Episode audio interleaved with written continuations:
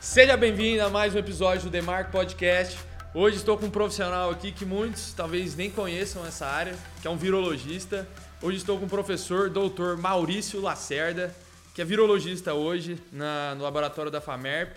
Ele tem muitos currículos, foi presidente da Sociedade Brasileira de Virologia, tem mestrado, doutorado. Vou pedir que ele se apresente, que ele tem uma paulada de título aí. Ah, oi, obrigado pelo convite. Ah, só começando a dizer para todo mundo que nós estamos obedecendo os critérios do distanciamento social. Nós estamos a mais de um metro e meio de distância, testados e, no meu caso, eu vacinado também. Ah, então, meu nome é Maurício, ah, eu nasci em Jabuticabal há muitos anos atrás. Meu pai era médico ah, e eu fui estudar medicina em Belo Horizonte. Eu formei na Universidade Federal de Minas Gerais. E a Universidade Federal de Minas Gerais tem uma tradição uh, de formar não só médicos, mas médicos uh, cientistas ligados à ciência. Toda a turma tem dois, três que vão fazer pós-graduação em área básica. Então eu formei e fui uh, trabalhar com virologia, onde na UFMG, onde eu fiz meu mestrado e meu doutorado em virologia. Uh, depois que eu fiz, acabei meu doutorado em virologia, eu fui para os Estados Unidos eu fiquei quatro anos no Instituto Nacional de Doenças Infecciosas uh, do governo americano, na cidade de Washington, na verdade na cidade de Bethesda, que é no subúrbio de Washington. Uh, e depois de quatro anos lá, eu voltei para São José do Rio Preto, vim para São José do Rio Preto, na verdade eu não tinha, não, não sou daqui. Uh, eu tive a proposta de vir montar um laboratório de virologia na FAMERP e desde então estou aqui na FAMERP, no Hospital de Base, trabalhando nessa área. O meu irmão, ele é um amante assim da virologia, ele quer seguir virologia. E um abraço para você, viu, Dani? Esse podcast é para você. E para o pessoal aí que não conhece nem a profissão de virologia, como é que faz para se tornar um virologista? Porque hoje, é, porque você fez medicina, mas existem outros caminhos também? É, na verdade, com certeza. A, a virologia é uma subespecialidade, tá? Uh, existem vários caminhos para ela. Eu fui presidente da Sociedade Brasileira de Virologia. O que, que tinha na, nessa sociedade? De médico, veterinário, biólogo, farmacêutico, até engenheiro agrônomo. Por que engenheiro agrônomo? Porque vírus também dá em planta. E é verdade, é um importante, importantíssimo na economia brasileira as viroses de planta. Nós que moramos aqui na região de São José do Rio Preto, sabemos que teve várias doenças virais que atacam planta. Então, existem vários caminhos. Ah, como eu te disse, desde a agronomia, biologia, biomedicina, farmácia, veterinária, medicina e por aí vai. O mais importante é que dentro dessa sua primeira escolha, depois você faça uma pós-graduação, porque a, a, o treinamento em virologia é basicamente na pós-graduação.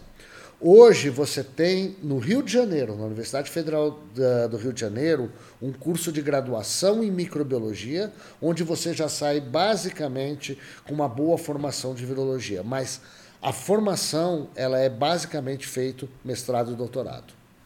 E Maurício, um pouco mais sobre a atuação de virologista. Como você disse, tem profissionais de diversas áreas, todos são virologistas, mas todos têm uma formação diferente.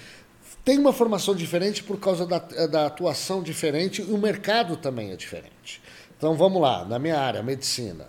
Ah, quem trabalha com medicina e, e virologia tem basicamente duas opções. Um é o pessoal que trabalha com doença infecciosa e atende pacientes, ou seja, são infectologistas e atendem pacientes. E o outro é o pessoal que só faz pesquisa ou só se dedica à carreira acadêmica. Ah, a mesma coisa na veterinária. Você vai ter os virologistas veterinários que vão ser quem trabalha com doença infecciosa, seja de gado, de cachorro, etc. Ou fazem pesquisa. Agronomia também. Ou seja, quem vai trabalhar em doenças uh, de plantas, e aí a famosa extensão rural, né, onde aqueles agrônomos vão no campo ver o que está afetando, ou Instituto de Pesquisas. Então, basicamente, uh, o maior mercado hoje para virologistas é a área acadêmica, ou seja, Instituto de Pesquisas e universidade, onde boa parte do tempo nosso é, é, é, é gasto dando aula e fazendo pesquisa, formando uma nova geração. E existem outras áreas assim que você pode trabalhar, por exemplo, para uma instituição privada, desenvolvendo vacinas ou desenvolvendo, desenvolvendo remédios? Como Sim, tem, tem esse mercado, ele é um pouco menor, na, na, principalmente na área de saúde humana ele é muito menor. Aqui no Brasil? No Brasil, ou... no Brasil. No mundo ele é muito forte, no Brasil ele é muito fraco por uma série de razões. Mas uh, você tem institutos de pesquisa como o Butantan, a Fiocruz, mas que são também órgãos públicos, né, que fazem um investimento muito grande e contratam gente para desenvolver isso. Isso é muito forte na área de veterinária e na área de agronomia. Eu acho isso muito reflexo do, da importância da agropecuária na economia brasileira. Então você tem desenvolvimento de vacinas veterinárias, muito indústrias fazendo isso no Brasil, indústrias fazendo tecnologia para planta. Então, quem quer iniciativa privada, a iniciativa privada, eu quero dizer, quem quer trabalhar com indústria, a área de veterinária e vegetal é muito mais uh, forte no Brasil que a área humana. Fora do Brasil, é óbvio, a grande indústria, a grande indústria farmacêutica está sempre investindo na, na área de doenças virais e um grande reflexo que a gente viu agora, esse monte de vacina que apareceu para gente agora no Covid. E Maurício, é, você acha que aqui no Brasil o, o cara que quer se tornar um virologista, ele tem um, uma perspectiva de carreira boa aqui ou você acha que o aspirante a virologista deve buscar oportunidades internacionais? Olha, vamos por partes, tá? Primeiro na formação. Na formação ele tem como iniciar sua formação, fazer a boa parte da sua formação no Brasil tranquilamente. O Brasil tem uh, nichos de excelência, áreas de excelência na virologia. Eu dou como, por exemplo, a própria Universidade Federal de Minas Gerais, que talvez hoje seja a virologia mais forte do Brasil, uh, são excelentes. Uh, obviamente, como tudo na área acadêmica, um tempo fora do Brasil, uma complementação de formação fora do Brasil é sempre boa. Agora, quando chega no mercado de trabalho, a situação no Brasil está muito ruim. Por quê? Eu disse para você no começo, né? A maior parte da gente está ligado em universidade ou aqueles institutos de pesquisa, como eu falei, Fiocruz, Butantan, que são que órgãos públicos. No Brasil hoje em dia, o funcionalismo público ele é muito criticado, ele é muito mal remunerado, apesar de que sempre se fala, né, o funcionário público ganha bem, ganha o juiz, o ministro, né? O pessoal que está no meio da carreira os pesquisadores, os professores, os próprios médicos da carreira do Estado ganham mal. Então, uh, e, mais recentemente, nem abrindo vaga o governo não está mais contratando. Então, uma geração brilhante uh, que foi formada alguns anos atrás na época da Zika está deixando o Brasil. E Maurício, um pouco essa parte de remuneração. Eu sei que, como você disse, o mercado predominante é nessa área de pesquisa. Hoje os pesquisadores, virologistas, eles são é, majoritariamente remunerados por pesquisa, então você realiza uma pesquisa ou é uma mensalidade? Como é que funciona ah, esse como, mercado de trabalho? Como eu te disse, a maior parte deles é, é funcionário público, são todos assalariados. Essa é boa tem a vantagem e a desvantagem. O salário não é nada de você anunciar no jornal, falar, olha que lindo. Mas, por outro lado, é um salário garantido todo mês, como, por exemplo, nessa questão da pandemia, isso não afetou os funcionários públicos. Por outro lado, também nós respondemos e não deixamos de trabalhar em nenhum momento, porque era a nossa, nossa atividade. Entendi. E, Maurício, agora mudando um pouco para um tema um pouco mais contraído, eu sou um cara que gosta muito de filme, assim, de vírus, dessas paradas de apocalipse zumbi, apocalipse de vírus, tudo. E o meu irmão já me explicou um pouco, porque ele é um cara que gosta muito desse assunto. Ele falou que existem níveis de laboratório de virologia espalhados pelo mundo. Existem, acho que uns que chegam a ser até extremos, né? Que tem um equipamento bastante reforçado. É verdade as coisas que a gente vê assim no filme? Ou tudo ficção? Não, é verdade. Existem é, os que a gente chama de critérios de biossegurança, tá? Então, são laboratórios que, dependendo do, do, tipo de agente, você trabalha com um tipo de proteção. Existem quatro níveis de segurança. O nível de segurança 1 um é basicamente essa mesa aqui, ou seja, é só você é, tra trabalhar, e, até o nível 4, que é aquele que você bota uma verdadeira. Roupa espacial e você tem que tomar banho para entrar, banho para sair, tudo que é feito lá dentro é destruído, nada sai lá de dentro vivo, quando você leva animais, etc. Ah, então, esses laboratórios ah, BSL1 e BSL2, que a gente chama, que são os mais frequentes, basicamente qualquer faculdade tem, tem grande quantidade, nós temos na FAMEP, o meu laboratório é um de nível 2. Ah, Rio Preto abriu o primeiro laboratório de segurança nível 3 há algumas semanas atrás, na Unesp, eh, na área de virologia, e o Brasil não tem nenhum laboratório nível 4. É o nível máximo. É o nível máximo. O Brasil não tem nenhum. Uh, todo ano, eh, todo ano não, toda epidemia, né, seja agora, no Zika, depois teve na febre amarela, a gente escuta o governo brasileiro falar que vai construir um. Aí acaba a epidemia, eles descobrem que vai gastar um, um, um bilhão, um bilhão e meio de dólares para construir isso, ele deixa de ser prioridade. Aí daqui uns quatro anos vem uma nova pandemia ou uma nova epidemia e a gente descobre que tem que mandar as amostras para fora do Brasil porque nós não temos laboratório para trabalhar com elas. Aí fala que vai construir de novo e tem uns 20 anos que eu trabalho nessa área e 20 anos eu estou escutando que ano que vem começa a construção. e Maurício, é, como você bem disse assim, é, tem existe o governo quer investir tudo mais, fazer esses laboratórios, mas olhando hoje a situação extrema, extrema urgência do Covid, a gente viu que a vacina foi desenvolvida muito rapidamente. Acho que até em tempo recorde, se for comparar com as vacinas que já existiram.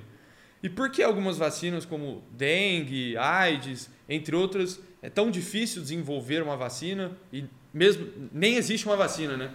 Posso assim dizer. É, são coisas diferentes que a gente tem que tomar muito cuidado. Uh, por exemplo, gerar uma vacina contra a AIDS. Por que, que ela é complicado? Porque a AIDS é uma doença que ataca, vou usar esse termo ataca, mas ela, uh, o grande impacto dela é no sistema imune. Você gerar uma vacina que, que trabalha ali é muito complicado. O, o, vírus da AIDS é um vírus que sofre muita mutação.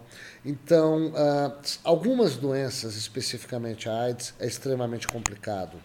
Outras doenças, como você falou a dengue. O problema da dengue é que não é uma doença. A dengue são quatro vírus, então você tem que ter uma vacina que funcione igual para os quatro. É complicado, nós estamos ah, acabando de testar uma aqui do Butantan, aqui em São José do Rio Preto. Acredito que talvez ano que vem a gente consiga.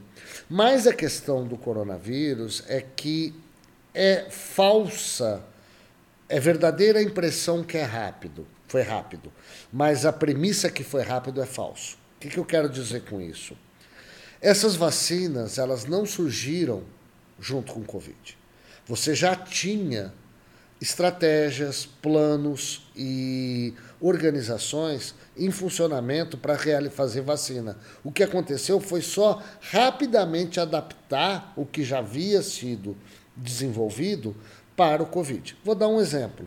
A vacina de Oxford, né, que é uma das vacinas que nós usamos no Brasil, ela originalmente ela foi desenvolvida para o SARS-1, que foi uma epidemia que ocorreu provavelmente uh, logo que você tinha nascido ou, ou você não tinha nascido, em 2001. Em 2001, teve essa epidemia de SARS-1, que era o primeiro coronavírus que ocorreu na China, chegou até no Canadá, todo mundo achou que ia virar uma pandemia, e criou-se uma vacina logo, mas não, precisou, não se chegou a nem testar, porque a epidemia acabou. Acabou a epidemia, como eu disse você, acabou o interesse do governo em investir na vacina. A vacina foi para onde? Para o freezer. 20 anos depois aparece a Covid. Opa, peraí, nós já estávamos quase pronto a outra. Foi lá, tira, se adapta. E agora é SARS-CoV-2. CoV-2. E agora, então, nós temos uma vacina que foi usando anos de experiência para fazer. Então, ela não é que ela surgiu do, do nada. A própria Coronavac é uma vacina muito simples de fazer. Ah, baseado em anos de experiência em outra. Olha, se a da gripe funciona, por que, que a Coronavac não vai? Vamos fazer igualzinho. Então, é, a, o, o que foi rápido foi a testagem.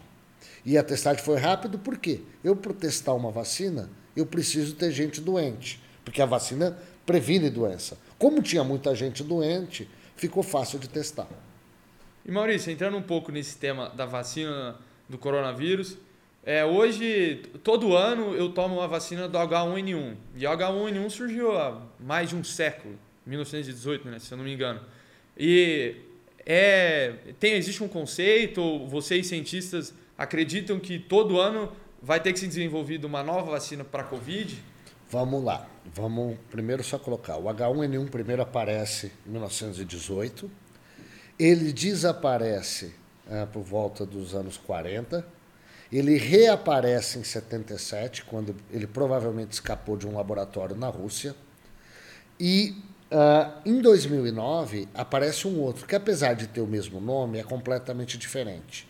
Então é um vírus que apareceu em 2009, o, o famoso influenza H1N1 suíno, né? E esse é que na época chamava suíno, depois pandêmico 2009, que é o que está hoje.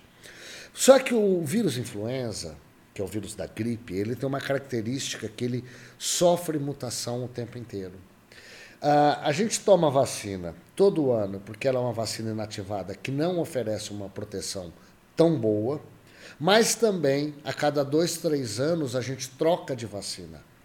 Uh, você vai lá, você não sabe que trocou, mas a gente sabe que foi, foram trocados os componentes porque sofreu tanta mutação que precisa ser uma nova.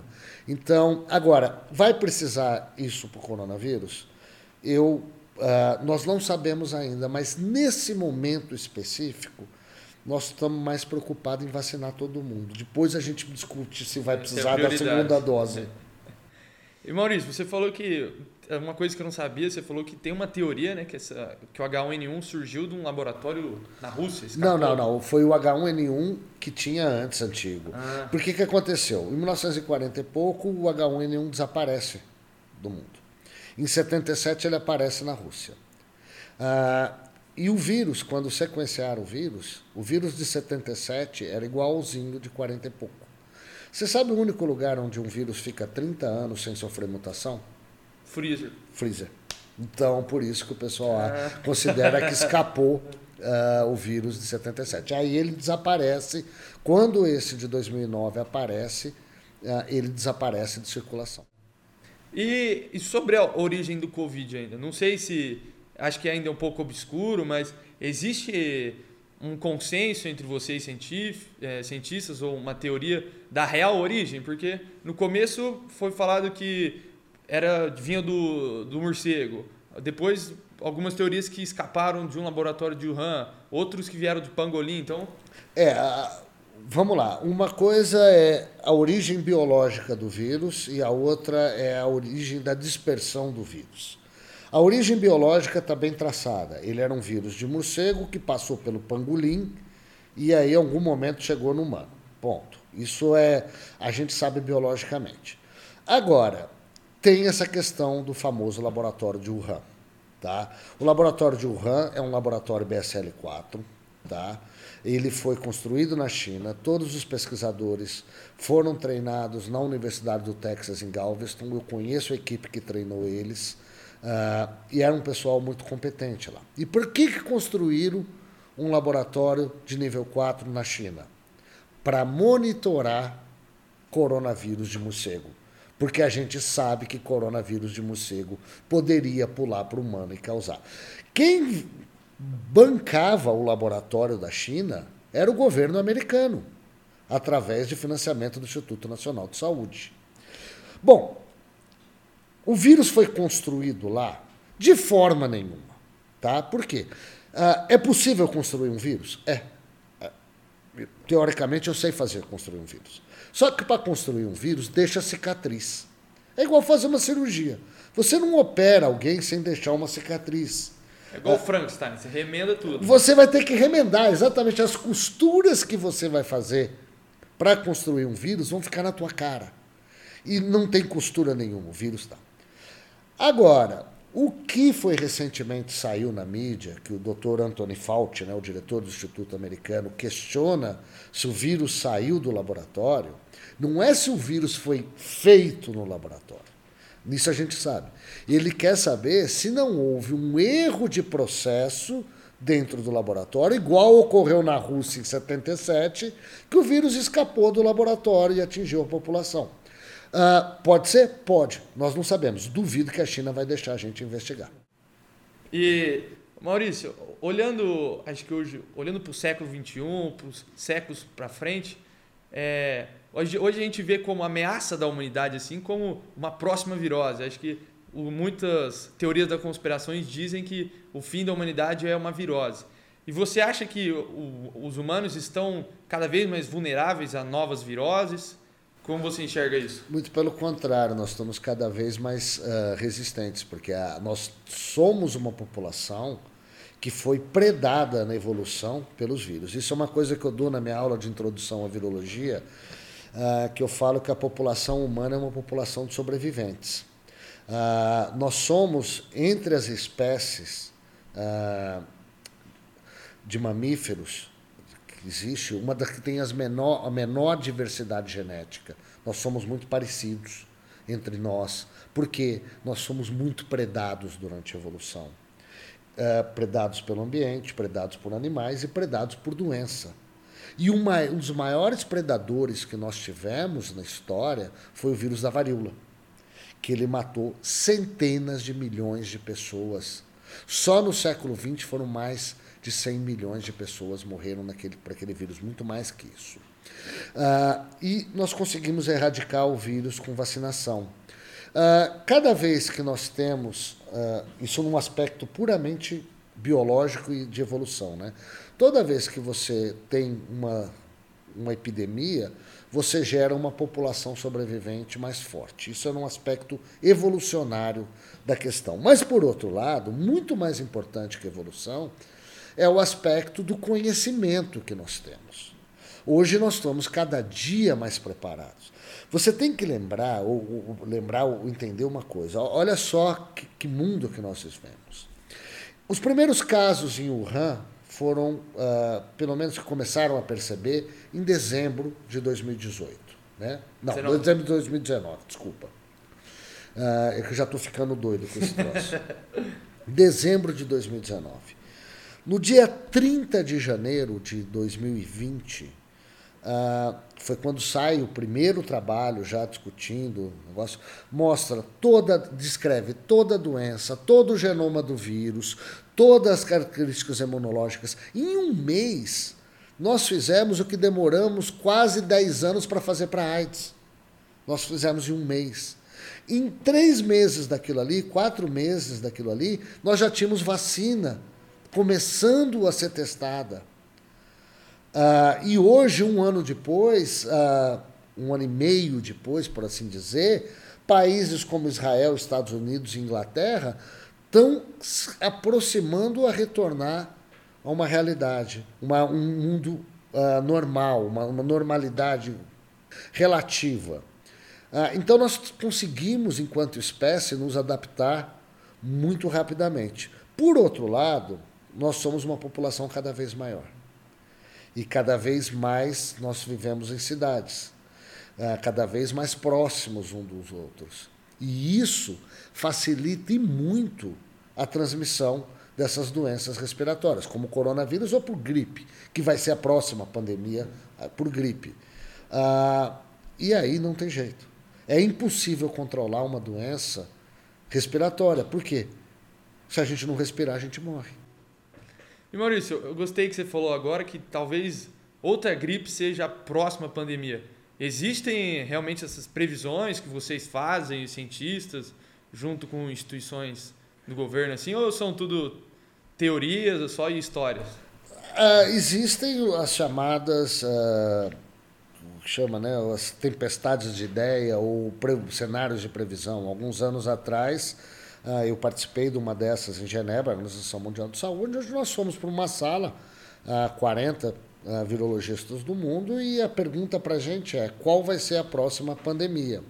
A nossa, quais são os nossos riscos? E um dos riscos que a gente apresentou naquela época era uma epidemia de coronavírus. O que nós não conseguimos imaginar é que ela teria sido essa magnitude.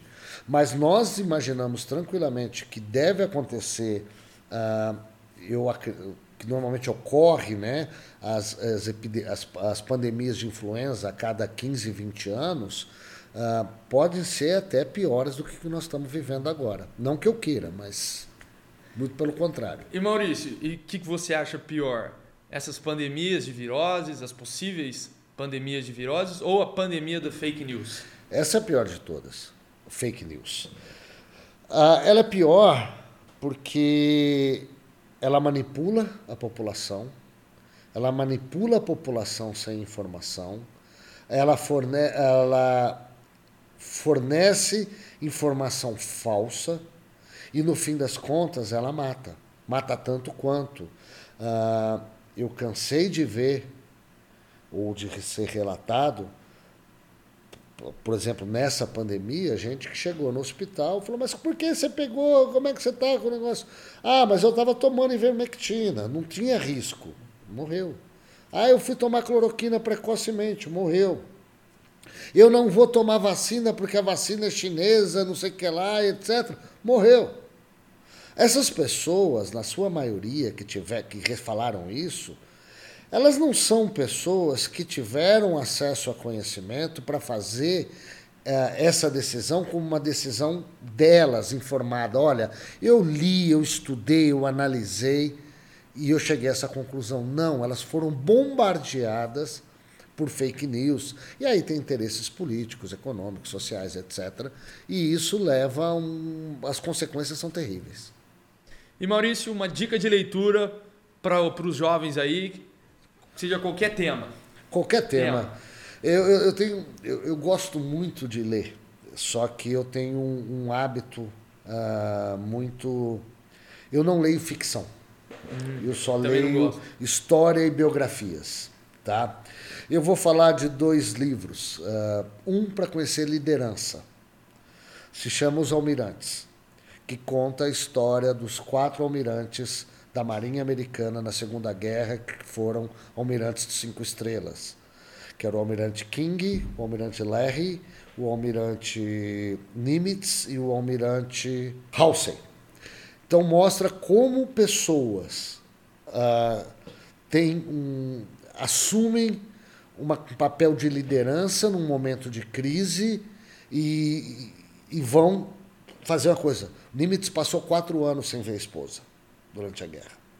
Essa é uma, um exemplo só do, do, do, da dedicação que as pessoas dão a uma causa. E na área de virologia, eu acho que não tem nada mais legal do que o Caçadores de Vírus. É um livro que você acha em qualquer livraria, que conta a história do Centro de Controle de Doenças americano e como essas pessoas vão para a África identificar, nesse caso especificamente, a primeira epidemia de ebola no mundo.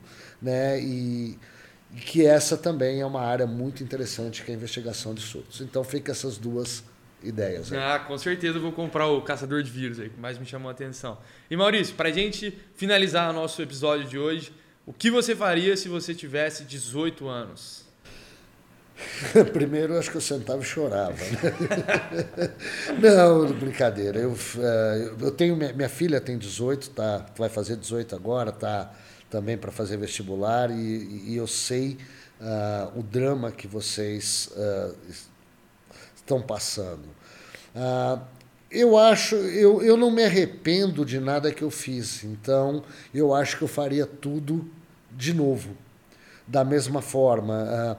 Eu acho que uma boa faculdade de medicina, que foi para onde eu fui, a Universidade Federal de Minas Gerais, ela te oferece uma ampla gama de oportunidades da carreira acadêmica, carreira prática, etc. Então, ah, obviamente, eu teria seguido o mesmo caminho. Muito obrigado, Maurício. Esse foi o episódio de hoje do Demarco Podcast. Usem álcool em gel e máscara. Falou, se liga!